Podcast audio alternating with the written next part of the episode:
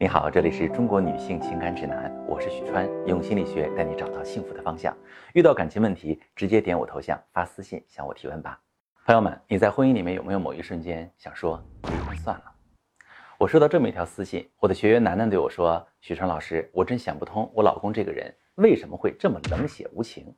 要不然离婚算了。”您知道吗？我们吵架，不管谁对谁错，他从不给我低头，对我实行冷暴力。每次都是我舔着脸哄他开心。有了孩子之后，又要带娃又要工作，我明显感觉身体很累。我的精力在孩子身上都磨得精光。我不要求他哄我就不错了，哪里还有功夫去哄他呢？他真的是一点都不懂得体谅我。夫妻之间鸡毛蒜皮的小事儿，吵架很正常。一吵架他就跑出去，电话不接，消息不回，玩人间蒸发。但是过一周左右啊，他也能找台阶恢复感情。冷战期间，我通常都无视，只管过好自己的生活。这不又冷战了？我在外学习，老公呢莫名其妙把我拉到黑名单，还说以后除了孩子的事儿不要联系了。大家都是成年人，有问题当面解决。为什么他会如此幼稚？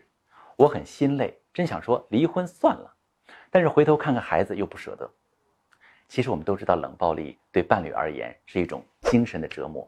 楠楠的老公对这个家。虽然没有二心，可是他用沉默去折磨楠楠，虽然让人身体上毫发无伤，可是伤的是内心，特别残忍。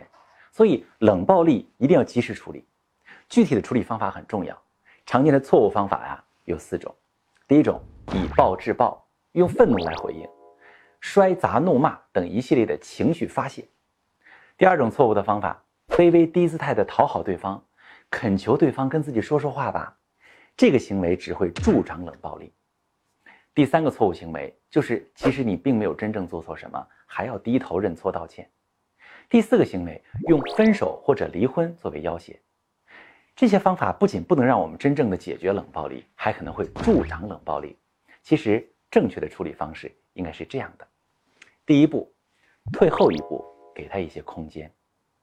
在对方已经用沉默回应的时候。如果我们再去强迫沉默的对方给出回应，一定会起到反作用。因为沉默就是我不想和你说，你越要求我越不想。人都是有逆反心理的，所以后退一步才有可能改变这种陷入僵局的沟通模式。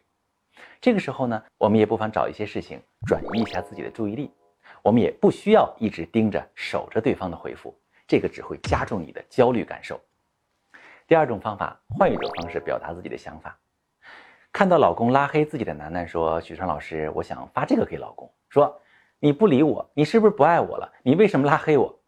我说：“其实大部分喜欢冷战的男人，可能是因为内心深处的不安全感，他们会畏惧沟通。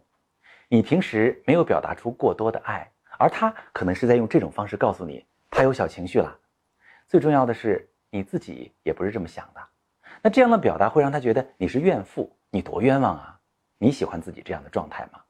所以我们可以换一种方式表达自己的想法，比如你可以说：“我是真的不理解这一次你为什么生气。不过如果你还是很生气，那我们可以先冷静一下，就等你想好了再来找我，好吗？”或者你也可以说：“老公，你现在不说话，是不是和我生气啊？是不是我做了什么事情让你不开心呢？”在我跟楠楠说了这点之后，楠楠不再像之前那样患得患失，反而会经常主动去和老公用正确的方式表达自己的关心和爱，比如一个无声的拥抱，有意无意的抚摸他的手等等。这样简单的肢体语言，它是一个更深刻的情感连接。慢慢，老公就会向文文吐露自己的脆弱。第三招，你可以跟对方一起梳理、制定专属你们的冷战方式。在这个案例当中，我就建议楠楠。还是要和老公一起去面对这个问题，比如我们可以告诉对方，你的这种沉默对我来说很难受。如果我难受了、不开心了、难过了，是不是这也不是你希望发生的呀？或者呢，我只是想解决问题，因为你不说话，我就不知道你是在想什么。你知道的呀，你不说我就会乱猜，乱猜起来自己都不知道会发生什么。最后啊，我们可以提出一些解决方案，比如说，下一次再遇到这种你不愿意说话的时候。你可以给我一个暗号，比如可以给我发一个特制的表情包或者一个暂停的手势也可以。我们制定一个时间，比如生气不能超过六小时，这样的小方法就能让两个人的冷战从此消失。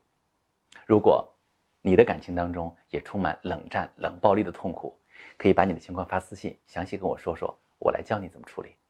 如果你正在经历感情难题、婚姻危机，可以点我的头像，把你的问题发私信，详细跟我说说，我来帮你分析。如果你喜欢我的节目就关注我订阅我跟我一起成长成为更好的自己。